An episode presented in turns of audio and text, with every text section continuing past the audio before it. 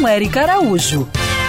Oi, gente! Nem chegamos na metade do verão e o sol já tá de cair a língua para fora.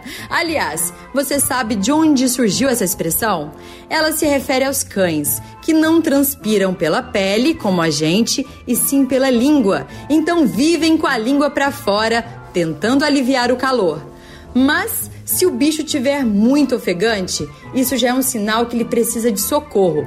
Então, vamos aos cuidados básicos com os animais nessa estação.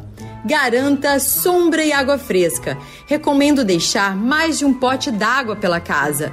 Sair para passear só nos horários mais frescos, manhã e fim de tarde. Mas antes de sair, coloque a mão ou pé para sentir a temperatura do chão. Se tiver bom para você, tá bom para ele, porque eles queimam as patinhas e depois não conseguem nem andar com feridas e a dor.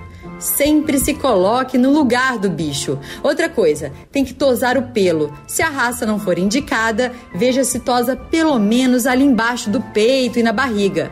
E eles literalmente morrem de calor e podem hiperaquecer.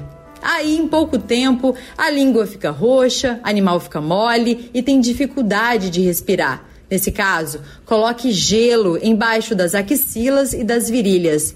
Para manter seu mascote bem, tá valendo de tudo: ventilador, ar-condicionado, oferecer gelo, passar toalha úmida, comprar piscina. Só não esqueça de deixar um pote com água também para os passarinhos em cima do muro ou na porta de casa, do comércio, para um animal de rua. Siga essas pegadas e para saber mais do mundo animal, se inscreve no meu canal do YouTube, Érica Bichos. Quer ouvir essa coluna novamente? É só procurar nas plataformas de streaming de áudio. Conheça mais dos podcasts da Band News FM Rio.